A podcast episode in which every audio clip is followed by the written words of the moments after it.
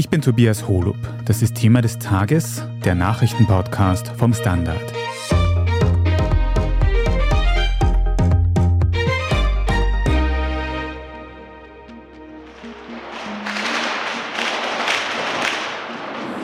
Drohnen, Raketen, Explosionen. Sowohl der unablässige russische Beschuss als auch die ukrainische Luftabwehr rauben den Menschen in Städten wie Odessa in der Ukraine wieder den Schlaf. Denn Russland hat seine Angriffe auf militärische und zivile Ziele zuletzt wieder verstärkt. Wladimir Putin spricht von Vergeltung, nachdem eine russische Brücke auf die Krim-Halbinsel angegriffen und ein Getreideabkommen mit der Ukraine vorerst beendet wurde. Wir schauen uns heute an, wie sehr diese Ereignisse die beiden Kriegsparteien treffen und wer im Ukraine-Krieg aktuell die Oberhand hat. Klaus Stimmeder, du berichtest für den Standard aus Odessa in der Ukraine und von dort haben wir Meldungen gehört von besonders starkem Beschuss in der vergangenen Nacht. Kannst du beschreiben, wie man sich das vor Ort vorstellen muss? Wie hast du die vergangene Nacht erlebt?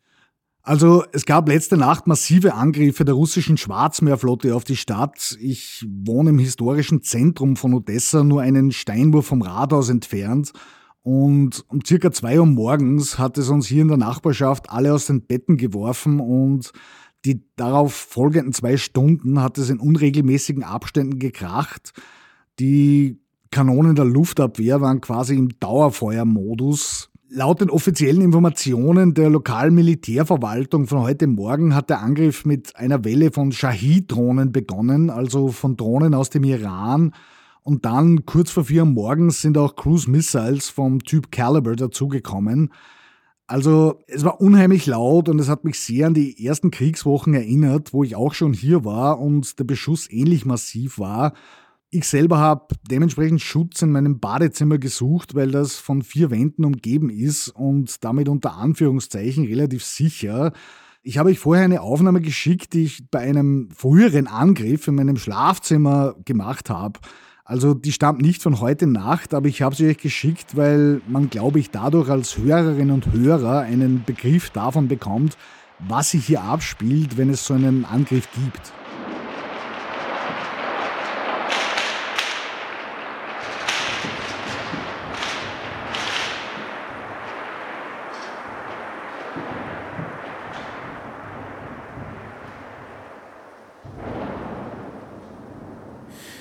Vor allem kann man sich sehr gut vorstellen, wie viel oder wenig du in der vergangenen Nacht geschlafen hast.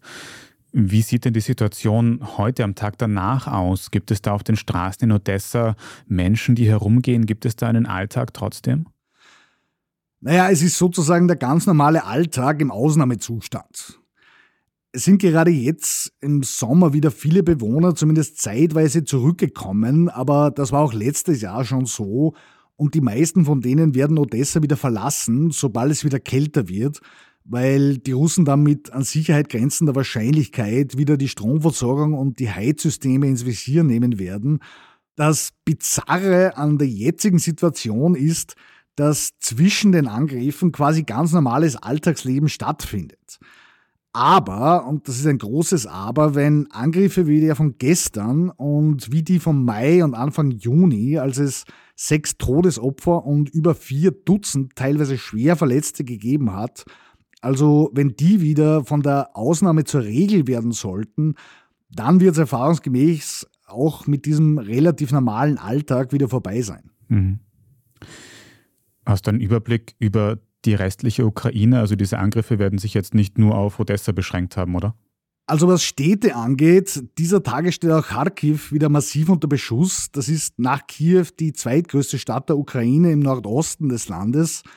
Dort hat jetzt einige Zeit relative Ruhe geherrscht, aber mit der ist jetzt, jetzt auch wieder vorbei. Kiew selbst ist auch immer wieder Ziel, vor allem von Drohnenangriffen. Die letzten Tage ist es relativ verschont geblieben, aber das kann sich auch praktisch mit jeder Minute ändern. Wo siehst du denn die Gründe, dass es aktuell einen anscheinend besonders starken Beschuss gibt?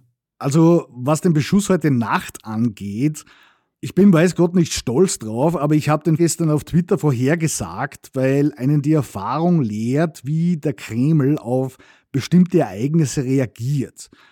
Mir persönlich war klar, dass die Kombination Anschlag auf die Krimbrücke, Ende des Getreidedeals, Fortschreiten der ukrainischen Gegenoffensive einen massiven Angriff auf Odessa nach sich ziehen wird, weil das einfach der russischen Logik entspricht.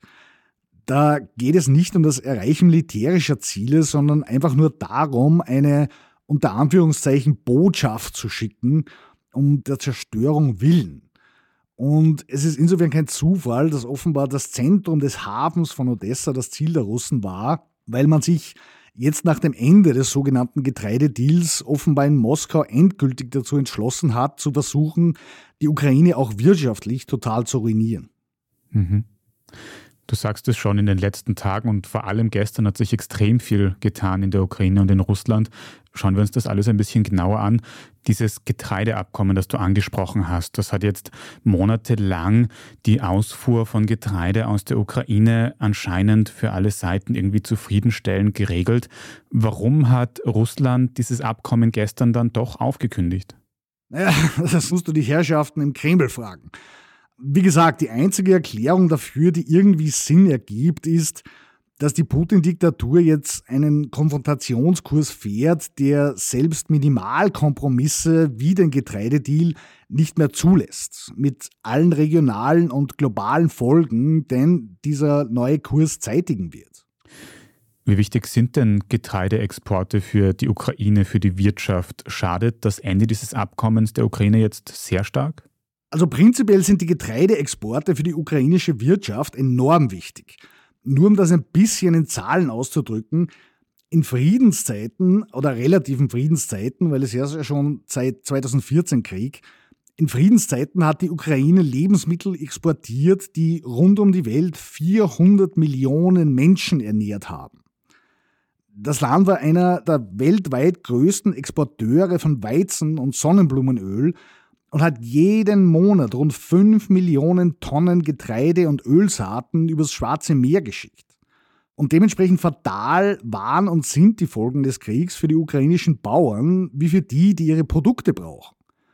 Also nur zwei Beispiele, da gibt es Nettoimporteure wie Ägypten oder Libyen und die drohen jetzt wieder bis zu zwei Drittel ihrer Getreidelieferungen zu verlieren. Aber nicht nur die sind massiv betroffen, sondern auch alle anderen Länder, weil durch die russische Blockade wieder global die Lebensmittelpreise steigen werden. Also ja, das ist quasi ein Paradebeispiel für eine Lose-Lose-Situation. Du hast vorher gesagt, Russland fährt da jetzt aktuell einen Konfrontationskurs, also noch mehr als sonst immer das so sagen kann. Hat Wladimir Putin mit der Aufkündigung dieses Abkommens jetzt so eine Art Schachzug gesetzt oder schadet ihm das selbst auch irgendwie?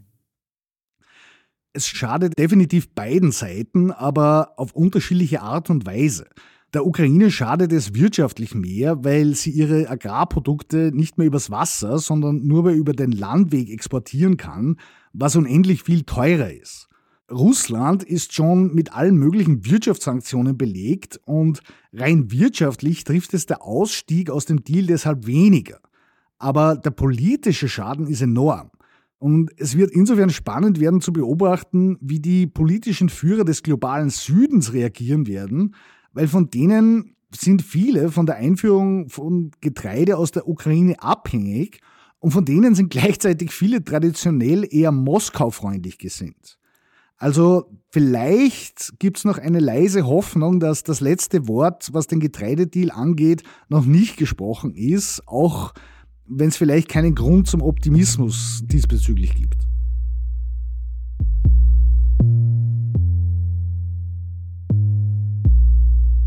Wir sind gleich wieder da.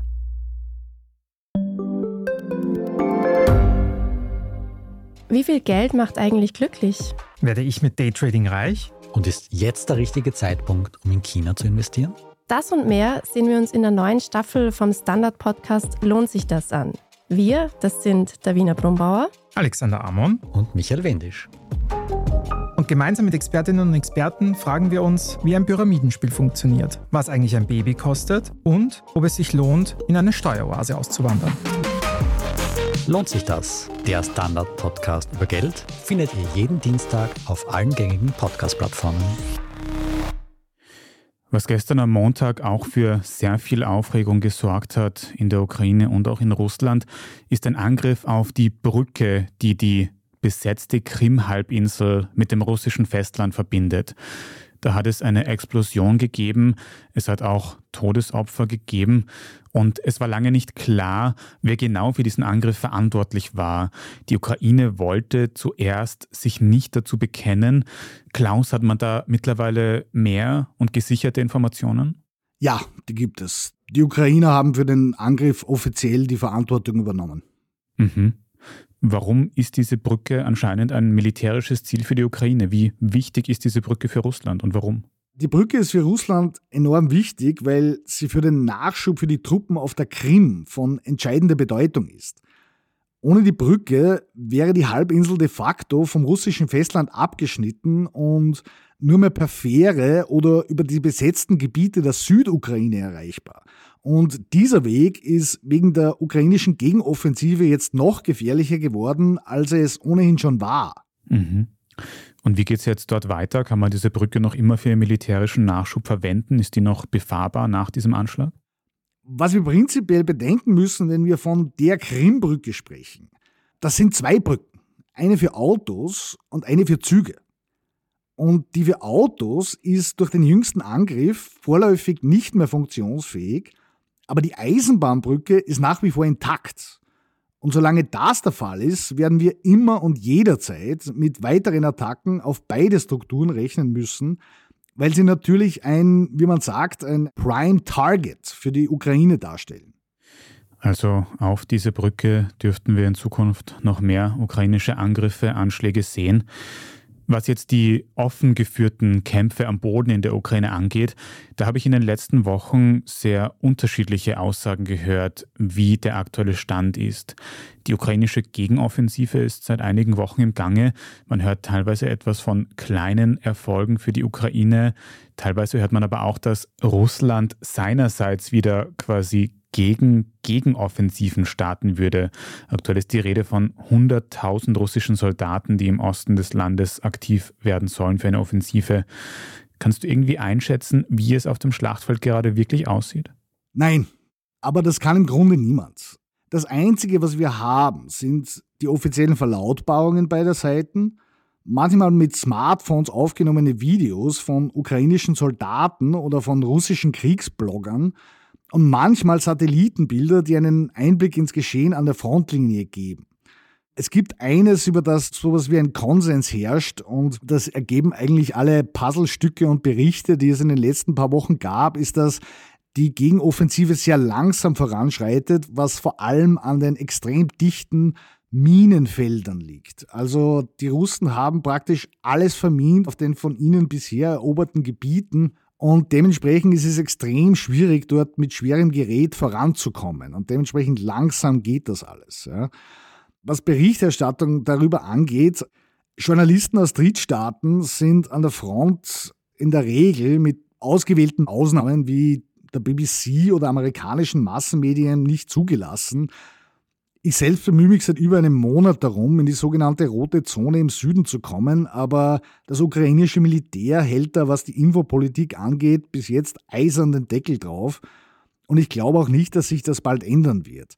Insofern, der Überblick, den man haben kann, der ist sehr dürftig und ich fürchte, daran wird sich auch so bald nichts ändern. Mhm wird wahrscheinlich auch mitspielen, dass die Ukraine nicht will, dass zu viele Informationen über ihr eigenes Militär an die Öffentlichkeit kommen aus strategischen Gründen. Aber Klaus, jetzt abgesehen nur von den Kämpfen am Boden, wir haben jetzt ganz viele Themen angesprochen. Den Anschlag auf die Krimbrücke, das Aufkündigen des Getreidedeals und eben auch verstärkte russische Angriffe in den letzten Stunden und Tagen.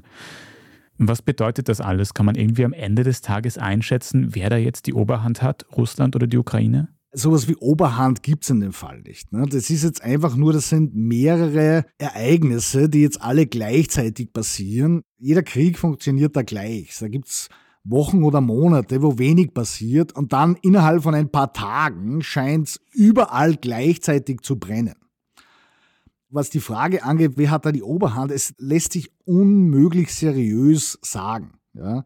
Weil diese Ereignisse, die Krimbrücke, der Getreidedeal, die Gegenoffensive, natürlich hängt das alles zusammen.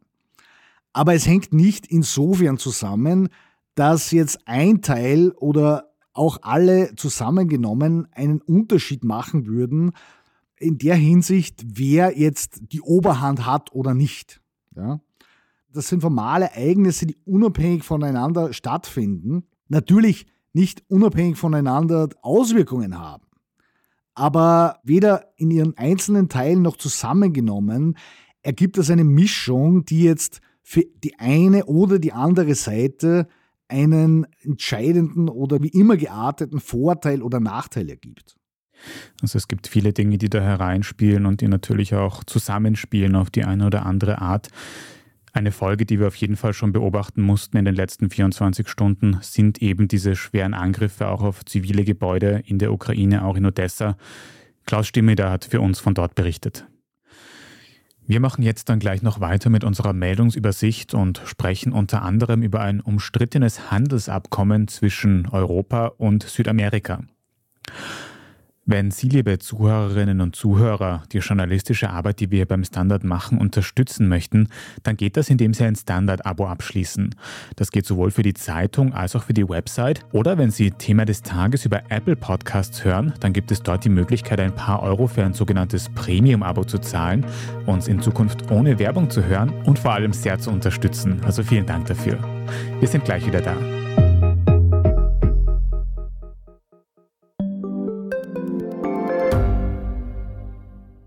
Ich bin die Franziska. Ich bin der Martin. Und wir wollen besser leben. Lohnt sich 10.000 Schritte zu gehen jeden Tag? Ist das Großraumbüro wirklich so schlecht wie sein Ruf? Spoiler, ja. Bringt's was, Intervall zu fasten? Wir fragen die, die es wirklich wissen und probieren es auch gleich selber aus. Bei Besser Leben, jeden Donnerstag eine neue Folge.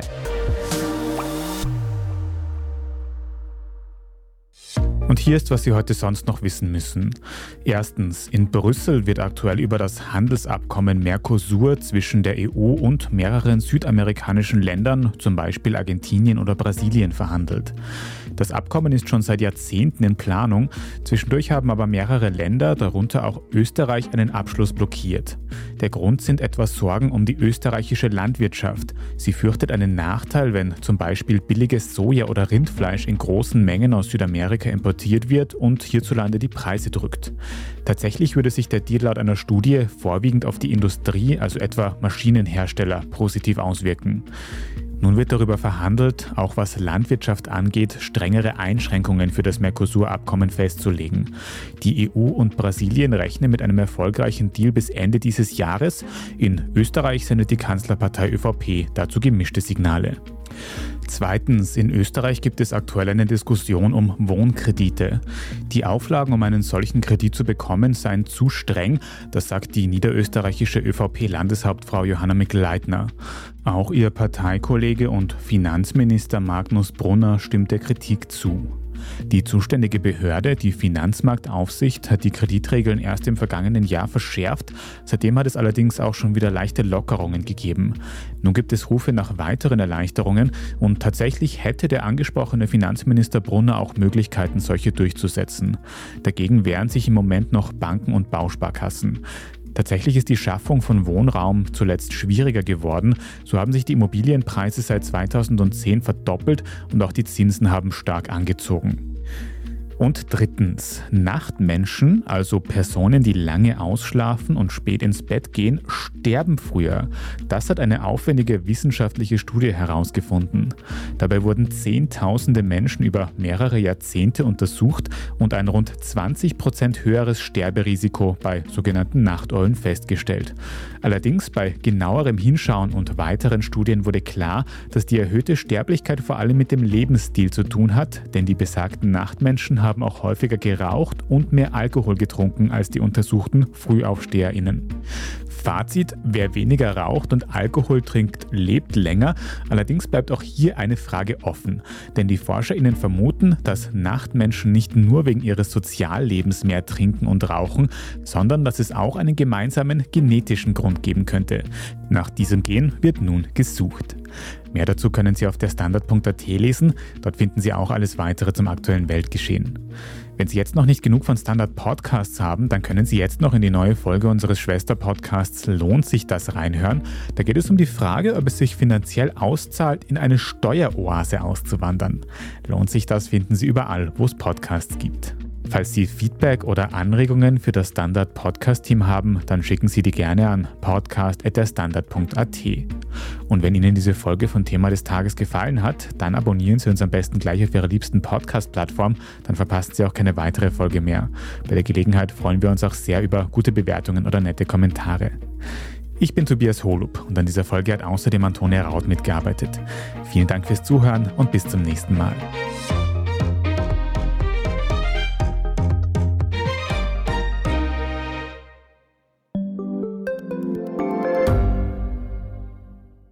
Ich bin Doris Prisching Und ich bin Michael Steingruber. und gemeinsam sind wir Serienreif. Das ist der Standard-Podcast über die spannende Welt der Serien. Genau, bei uns erfahren Sie faszinierende Details über House of the Dragon und die Ringe der Macht. Und restlos alles über satanische Spiele in Stranger Things Wir widmen uns Seriengrößen von Obi-Wan Kenobi bis zu RuPaul, und zerlegen die neueste Marvel-Serie. wenn nötig. Serienreif, euer Streaming-Podcast jeden zweiten Donnerstag eine neue Folge.